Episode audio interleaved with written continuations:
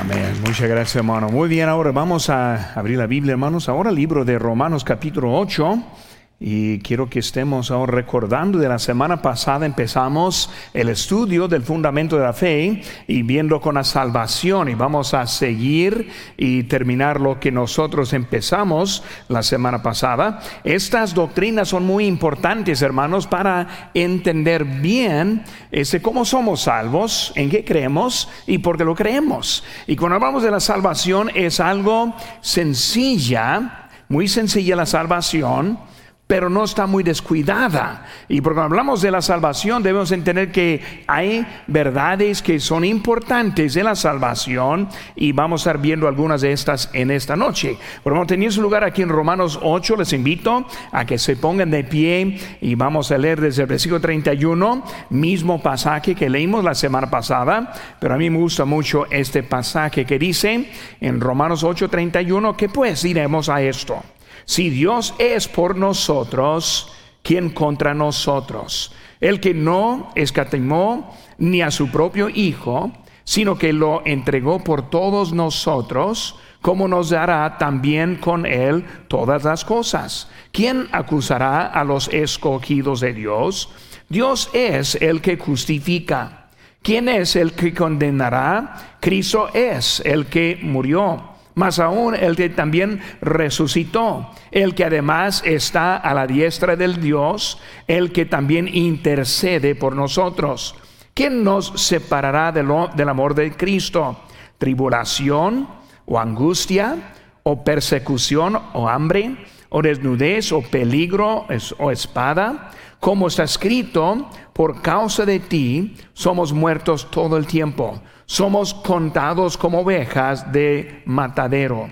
Antes en todas estas cosas somos más que vencedores por medio de aquel que nos amó. Por lo cual estoy seguro que ni la muerte, ni la vida, ni ángeles, ni principados, ni potestades, ni lo presente, ni lo porvenir, ni lo alto, ni lo profundo, ni ninguna otra cosa creada nos podrá separar del amor de Dios que es en Cristo Jesús, Señor nuestro. Padre Santo, Señor, gracias te damos por tu palabra. Señor, te pido que tú nos ayudes ahora a aprender de cómo es la salvación, aplicarla a nuestras vidas y aplicarlas también a las vidas con quien estamos hablando también. Gracias por todo. En tu nombre, precioso, que te pedimos. Amén. Punto para siempre, hermanos. Ahora vamos a seguir ahora con la salvación y en sus notas eh, se tienen las mismas notas que la semana pasada, no más que el primer punto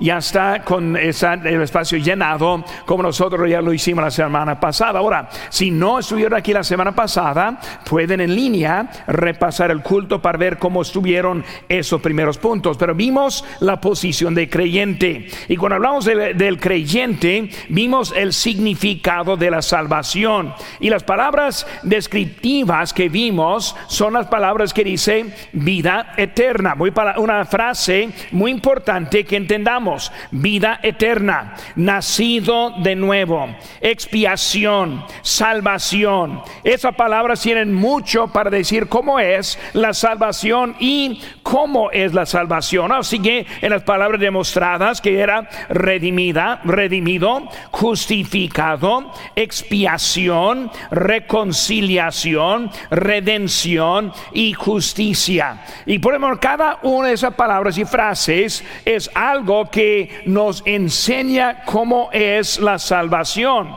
Porque siempre hay preguntas hay cosas que no se entiende muy bien y por eso hay que confiar en lo que la Biblia describe, la salvación. Por eso es muy importante. Vemos también el límite y vimos también para los que confían y no solo creen. Por eso es más que simplemente creer como con la mente, con el cerebro.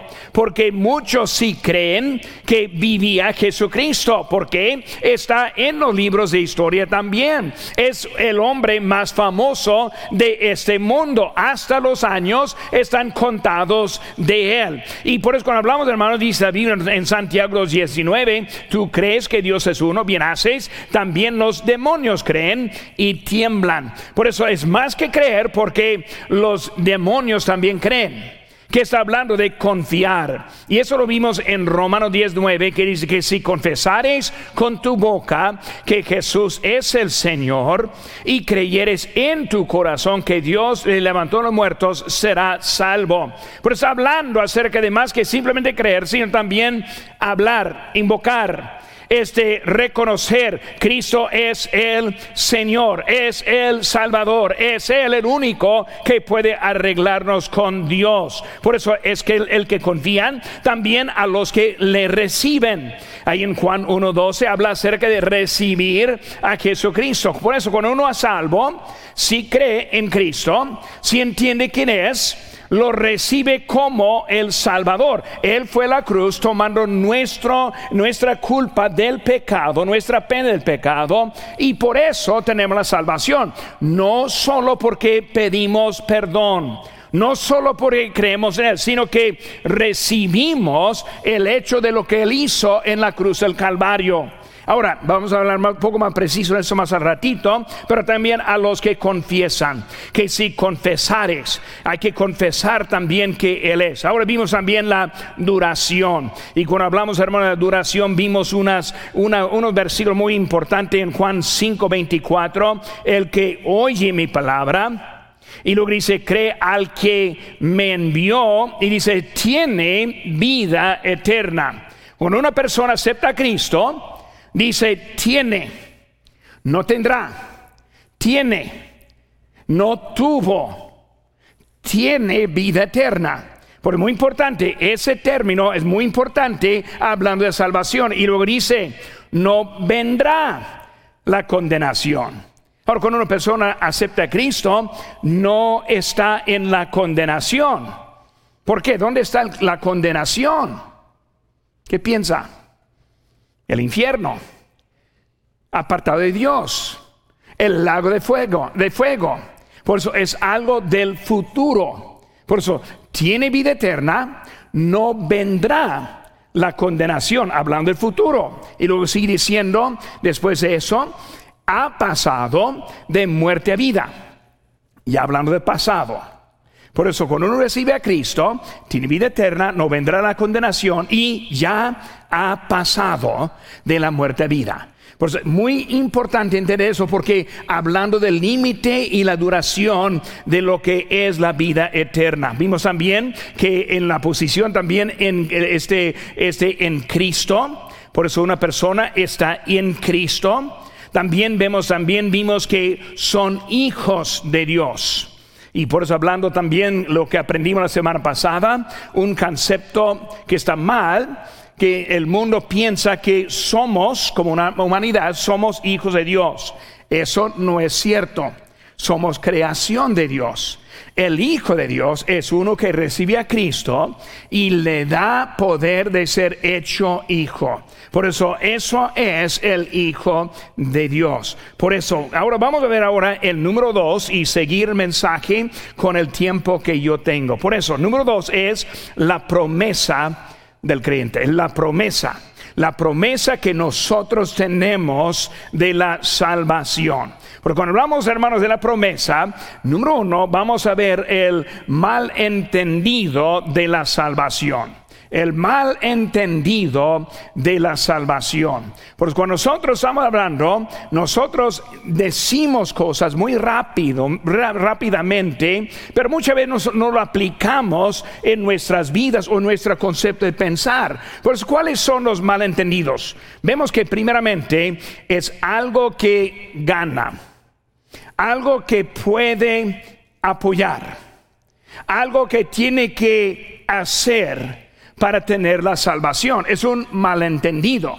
Efesios 2, 8 y 9. Porque por gracia sois salvos. Por eso es por la fe, no, no por obras, para que nadie se gloríe. Ahora, habiendo dicho eso, entendemos que no es algo que hacemos. Por eso algunos piensan, depende de su conducta. Y siempre hablamos o más bien los que dudan la salvación es eterna, empiezan a hablar con teoría. Hablando de que eh, si una persona se suicida, podrá tener la vida eterna. Bueno, vamos a hablar directo. ¿A quién, ¿De quién está refiriendo?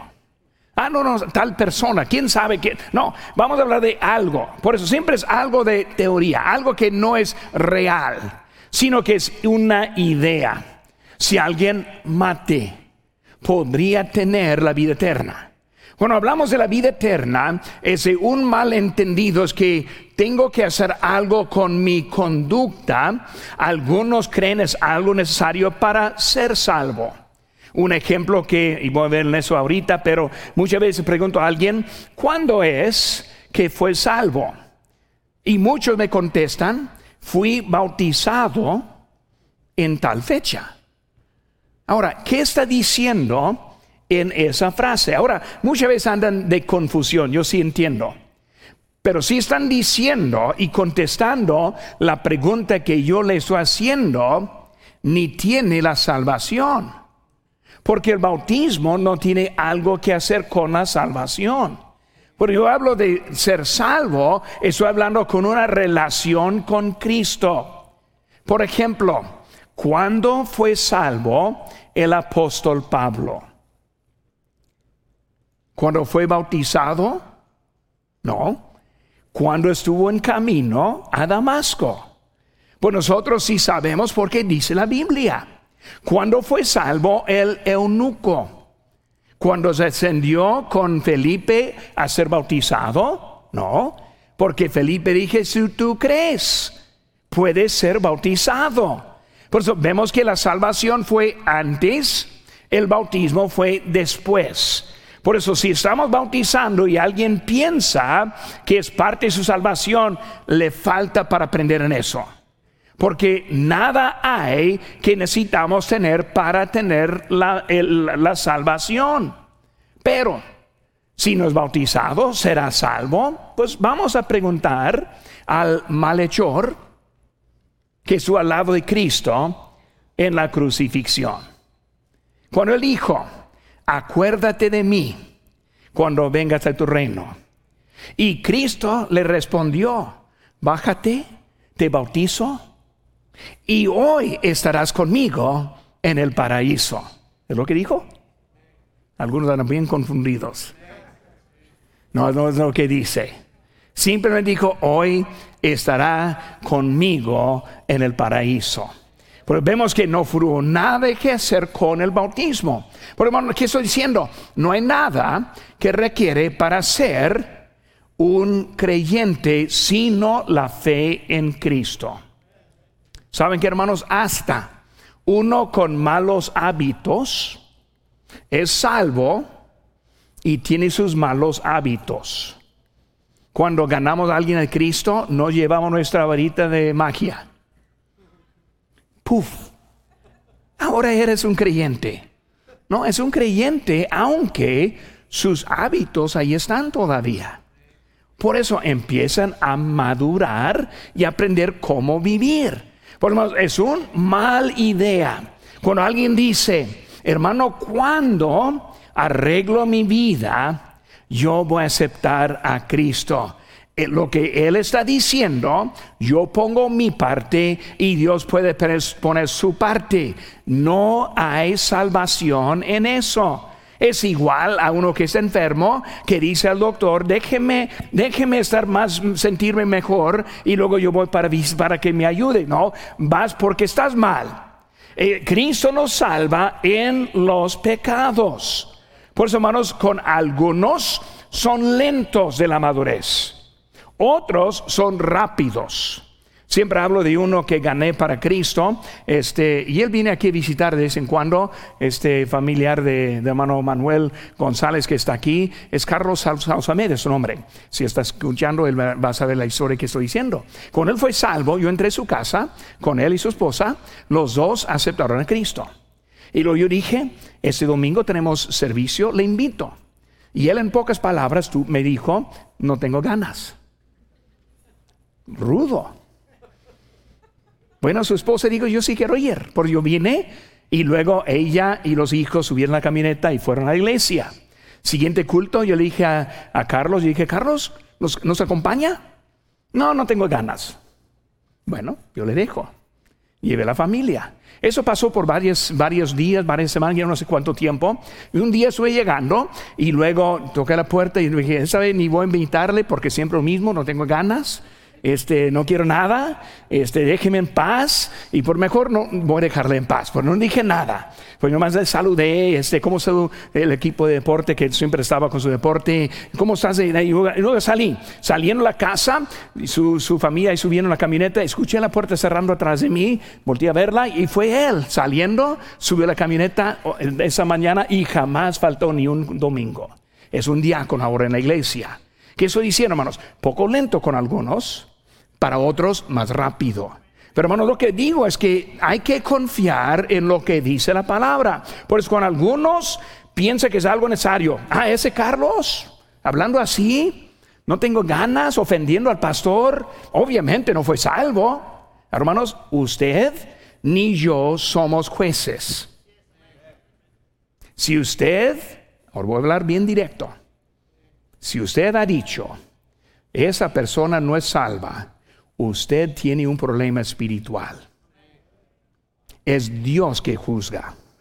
Nosotros testificamos, nosotros animamos, nosotros predicamos, pero es Él que está juzgando. Nosotros no vamos a juzgar a ninguno. ¿Quién es salvo? Ellos saben. Por eso, eh, cuando hablamos de eso, hermanos, algunos para ser salvos piensan, pero con otros piensan que necesitan hacer algo para mantener la salvación. O sea, la pueden perder. Si mate a alguien, pues debe volver a ser salvo. Si salga en adulterio, ah, debe volver a ser salvo. Si algún tipo pecado, quién sabe qué, hay que volver. Hermanos, ahora, cuando hablamos de las, obras, la obra ni cuentan para ser salvo ni para mantener la salvación, porque es lo mismo. ¿Es por obras o no es por obras? No está en medio. No, no por obras en un lado y obras del otro lado.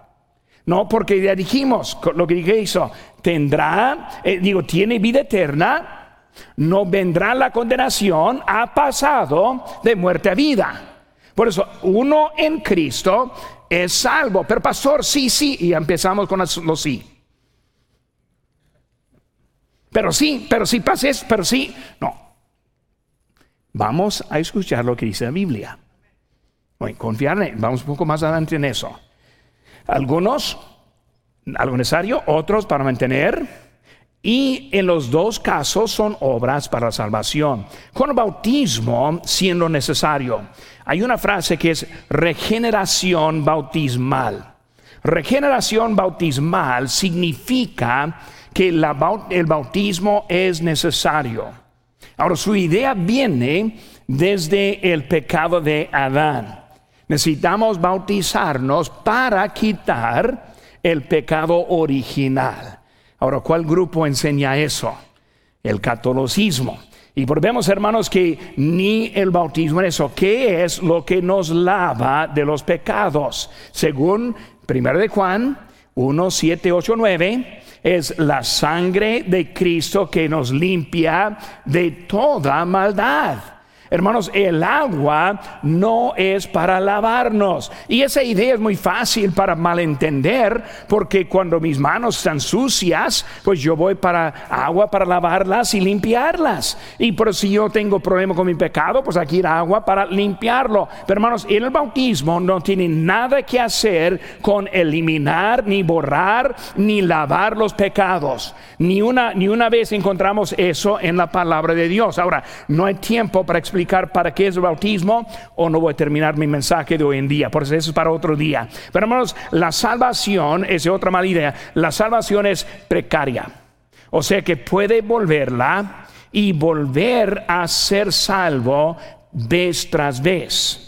Pues cuando hablamos, hermanos, de perder la salvación, hay un grupo que piensa si la pierde, está perdida. Otro grupo piensa que puede estar siendo salvo todas las semanas. Pues un grupito chiquito puede tener unos 5 o 10 salvos cada semana, aunque tiene nomás como 20 en, asistencia. ¿Por qué? Porque siguen siendo salvos. Pero hermanos, ese, cuando hablamos de la salvación, no es algo que va a perder, va a volver a ganar, perder, volver a ganar. Nada, nada en eso. Son malos conceptos de la salvación. Si sí, hermanos, vemos la verdad de la salvación. Busca conmigo, hermanos, Román, digo Juan capítulo 10. Juan capítulo 10. Vamos a ver aquí un poco acerca de la verdad de la salvación. Juan capítulo 10, 27 dice, mis ovejas oyen mi voz y yo las conozco y me siguen. Y yo les doy vida eterna y no perecerán jamás, ni nadie las arrebatará de mi mano.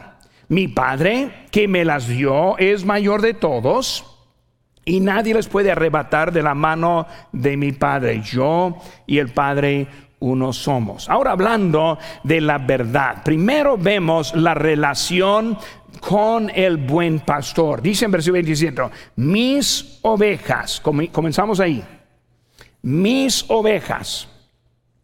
¿Cómo es una oveja?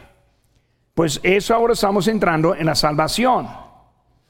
Uno del mundo ¿Es una oveja de Cristo? No.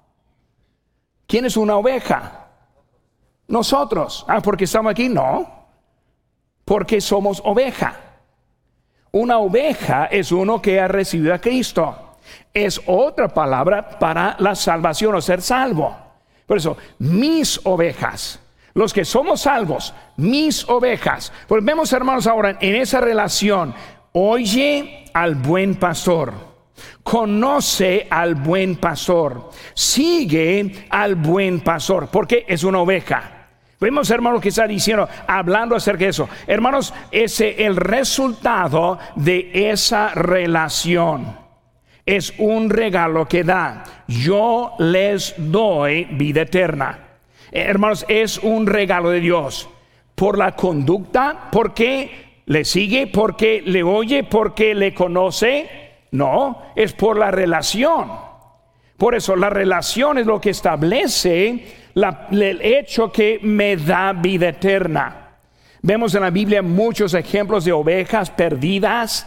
Oveja deja las 99 para buscar la que está perdida. Por eso está hablando, refiriendo a esa relación. No está buscando al chivo. Está buscando a la oveja. Muy bien, ese menos el marrano, está la oveja. Pues él anda buscando a los que son y pertenecen ahí. Hermanos, es algo que no merecemos. Cuando hablamos de siendo oveja, tenemos un buen pastor que está con nosotros. Por eso vemos también la seguridad. Vemos la certeza. Dice, no perecerán jamás. No, no dijo simplemente, no perecerán o más bien no perecen. No, no perecerán jamás. No soy experto en español, sí lo, lo entiendo y a lo mejor soy más experto que algunos de ustedes. Pero yo entiendo que dice no perecerán jamás. Uf, eso es algo con énfasis. E, está diciendo algo.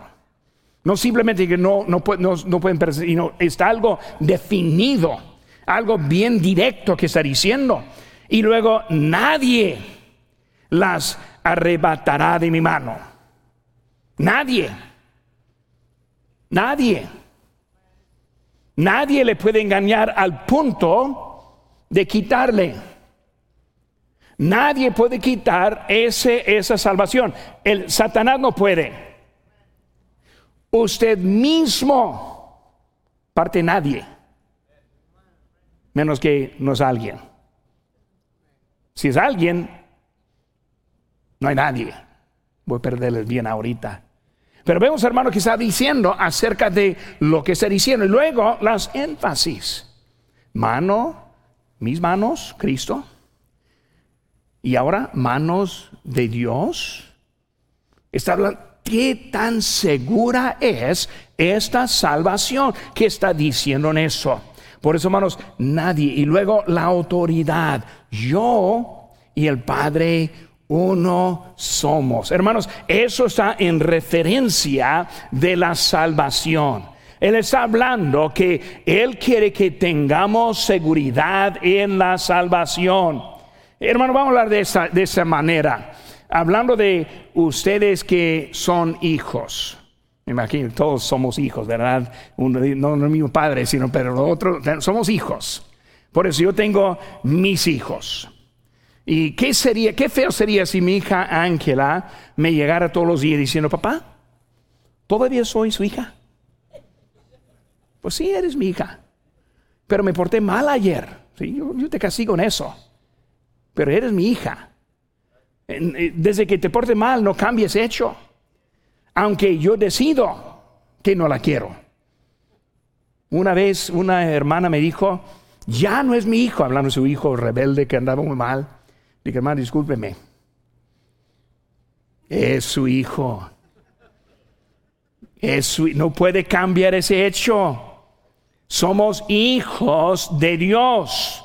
Dios quiere que tengamos confianza para ir al trono de Dios.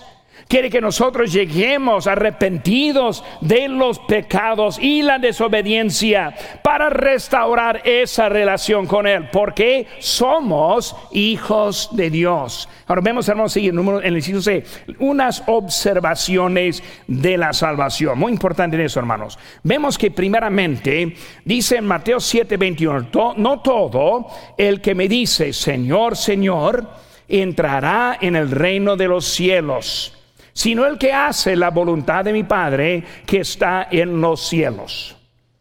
Hay unos que dicen que son salvos, que no son. Hay unos que dicen, pues yo voy al cielo hasta, vemos también otra parte, predicadores. Son lobos vestidos como ovejas.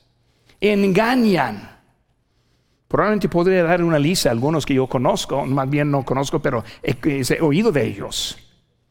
pero no voy a juzgar.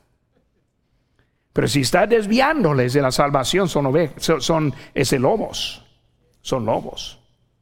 Este, vemos, hermanos, que está hablando de que todos. Por eso, yo no sé quién, pero yo sé que algunos no. ¿Por qué no? Porque no han puesto su fe en Cristo. No porque están portándose mal, no porque están en desobediencia, sino que nunca, porque dice eh, ahí en ese nunca os conocí.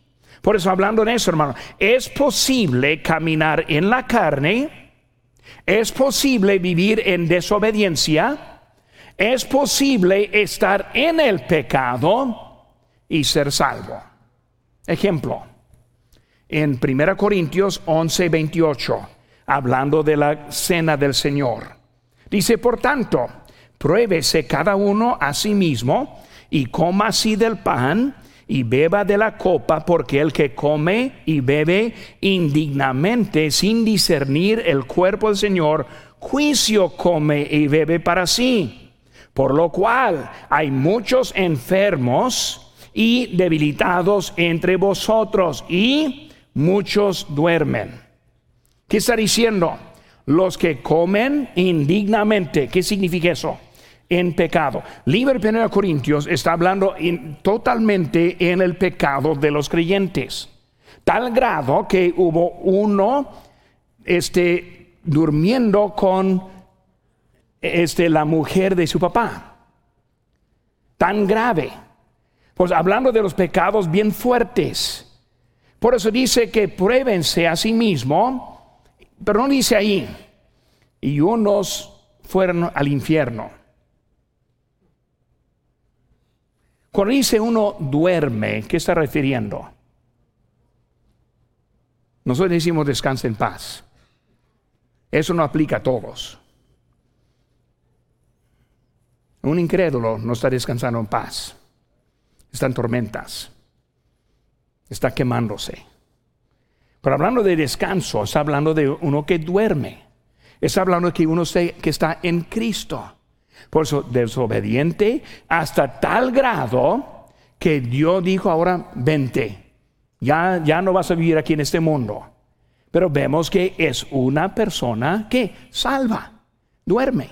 No murió, Que, hablando del hombre, de, ese hombre rico, este en Hades, él murió como un perro, murió. Uno que no tiene Cristo es como un perro, muere. Y luego en el. Un creyente duerme. Está llevado por los ángeles. Estamos en la presencia de Cristo. Muy bien, ausente del cuerpo, presente con Cristo. Por eso está hablando, hermanos, en este hecho. Vemos, hermanos, no podemos juzgar, pero sí podemos ver fruto que hay. En Gálatas 5:22, más el fruto del Espíritu es amor, gozo, paz, paciencia, benignidad, bondad, fe, mansedumbre, templanza. Contra tales cosas no hay ley. Está hablando de cómo, cómo es un creyente. En ocasiones, yo he hablado con alguien diciendo, ¿es salvo? Sí, pastor, soy salvo. Y vi una vida que no no es de una persona salva. En ocasiones dice, ¿por qué piensa que es salvo? ¿Por qué está convencido? No, empieza a decirme. No, pero ¿piensa que una persona salva hará las cosas que usted está haciendo? Quiero que piense. No le voy a decir que si me dice que es salvo, bueno, es salvo. Pero no voy a decirle que es salvo. Yo no voy a decir a nadie que es perdido ni es salvo. Mano, Salinas que cantó ahorita, no le voy a decir que es salvo, yo no sé. Yo no soy él. Él lo sabe. Él me lo puede decir. Pero yo no, voy a decir mi hijo, es salvo. No, no lo digo. Yo no sé cuántas veces hablando con, un niño que estuvo bien blando, quería hablar de Cristo y quería hablar de salvación, la mamá empieza a decir, ay, ya es salvo mujer. Al otro cuarto, por favor, espérame allá. No le estoy preguntando a usted, estoy preguntando a él. Porque cuando llegue al cielo, o más bien al infierno, ¿qué pasó? Mi mamá me dijo que soy salva. No, su mamá no nadie. Tiene que estar bien con Dios. Por eso, hermanos, hablando de la salvación. Número tres, hermanos. Voy a terminar. Voy a terminar. Si es medianoche, voy a terminar. Número tres, la protección del creyente. La protección del creyente. Vemos, hermano, los pasos de la salvación. Primero de Juan 5.1. Todo aquel que cree Jesús, que Jesús es el Cristo es nacido de nuevo. Porque cuando hablamos de los pasos de salvación, uno es, primero es reconocimiento. Reconocimiento. Si uno no reconoce su necesidad, si uno entiende que es perdido, si no entiende que el, infierno es su destino, hay que empezar allí. Tiene que necesitar la salvación. Alguien que está en el mar ahogándose, menos que dice, auxilio, para abajo se va. Por eso, hermanos, es algo que hay que reconocer su necesidad. Por eso, primero, reconocimiento. Segundo, arrepentimiento arrepentimiento. ¿A qué está arrepentido? Alguien, una vez me dijo, pastor, arrepentimiento es una obra. No, no, no, no sabe lo que es una obra. Arrepentimiento no es una obra. Arrepentimiento es un rechazo, un, un volteo. Uno que camina así, uh, soy arrepentido. Ahora voy por este lado. ¿Arrepentido de qué? Número uno, en Hechos capítulo, ese capítulo 6, versículo 1 dice, de las obras muertas. Todas sus obras que, ha hecho para Dios, para nada cuentan. Para nada. Dios no necesita sus obras. Arrepentido. Mis creencias, no. Pongo mi fe en Cristo. Arrepentido de mis obras, digo, las, los pensamientos, obras muertas, eh, hablando de sus creencias, hablando de sus pecados, es todo. Soy arrepentido. Y ahora pongo, número tres, la fe en Cristo. Por eso vemos, hermanos, este reconocimiento, arrepentimiento, obras muertas, digo, ese arrepentimiento, obras muertas y pecado, y luego la fe en Cristo. Son los pasos. Y luego, este número dos, hizo B, la permanencia de la salvación. Vemos rápidamente, hablando otra vez de 1 Corintio, y el Corintios eran los de los más problemáticos para el apóstol Pablo. Cuando hablamos en esa carta. Por eso vemos aquí en 1 Corintios 6, 9. ¿No sabéis que los injustos no heredarán el reino de Dios? Ni, no erráis ni los fornicarios, ni los idólatras, ni los adúlteros, ni los afeminados, ni, ni los que se echan con varones, ni los ladrones, ni los avaros, ni los borrachos, ni los maldecidientes, mal, maldisenientes, ni los estafadores heredarán el reino de Dios. Es hablando, esos que están pecando así no van al cielo. Luego versículo número 12 dice, y esto erais algunos, mas ya habéis sido lavados, ya habéis sido santificados, ya habéis sido justificados en el nombre del Señor Jesús y por el Espíritu de nuestro Dios. Está hablando este grupo otra vez, diciendo esto, esto, esto, esto, ninguno al cielo va. Y así eran ustedes, pero han sido lavados Ah, pero jamás pecaron. ¿Ah? ¿Qué pasó en capítulo 11?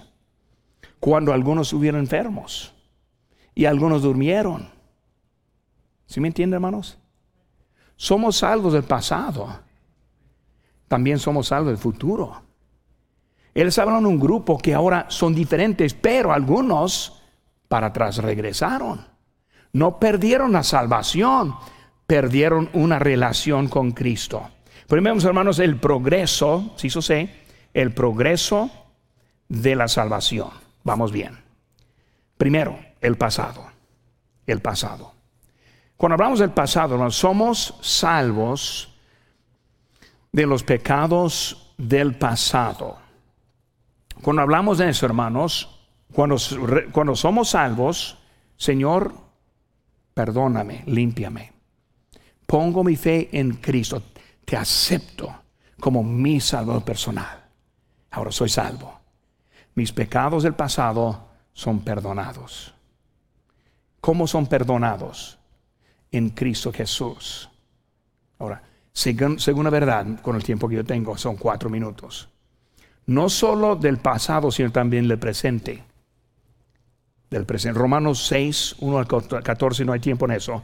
Pero hablando del presente cuando recibimos a Cristo, somos salvos y perdonados los pecados del pasado, también del presente. Eso, hermanos, donde estamos hablando del arrepentimiento. Pues ahora, mi forma de pensar cambió en este día. Por eso, pecado del pasado, del presente, número tres, del futuro. Del futuro. Porque del futuro cuando fueron pagados en la cruz de Cristo. Por eso todos nuestros pecados eran del futuro. Son perdonados. No hay tiempo para explicar todo, ojalá que tuviera más tiempo, pero cuando hablamos de, del paraíso, cuando Cristo dijo, hoy estarás conmigo en el paraíso. Cuando hablamos del hombre rico con Lázaro, fue al, seno de Abraham. vieron, se vieron Lázaro, el hombre rico, un lado de tormenta, otro lado con paz. Eso es el paraíso. Eso es el lugar en donde fueron contenidos esperando la salvación. ¿Por qué? Porque en Abraham no, no fue la salvación. ¿Por qué? Porque Cristo todavía no pagó por los pecados.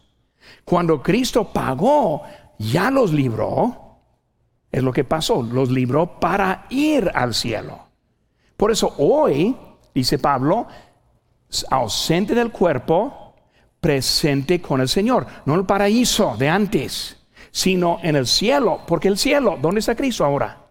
A la diestra del Padre, quien está sentado ¿dónde? Al trono. Es el cielo.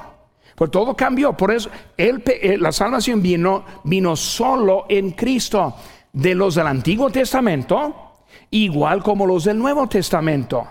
Por la fe, para nosotros, la fe en el del pasado, con ellos, con la fe de, de el del futuro. Hablaron ellos siempre del Mesías que vendría, su fe en el mismo. Somos salvos por la, la misma manera, pero cumplido en el tiempo diferente. Por eso, hermanos, no sea posible estar fuera de la gracia de Dios sobre nuestros pecados. ¿Por qué? Porque todos no es pecado del, pasado, también en el futuro, igual como los del futuro. Bueno, ojalá que estén captando un poco, hermanos, y ya se acabó mi tiempo. Pero hermanos, estamos hablando de la salvación. Por eso, ¿qué pasa si alguien se suicida? ¿Sabe lo que pasa? Está muerto. Es lo que pasa.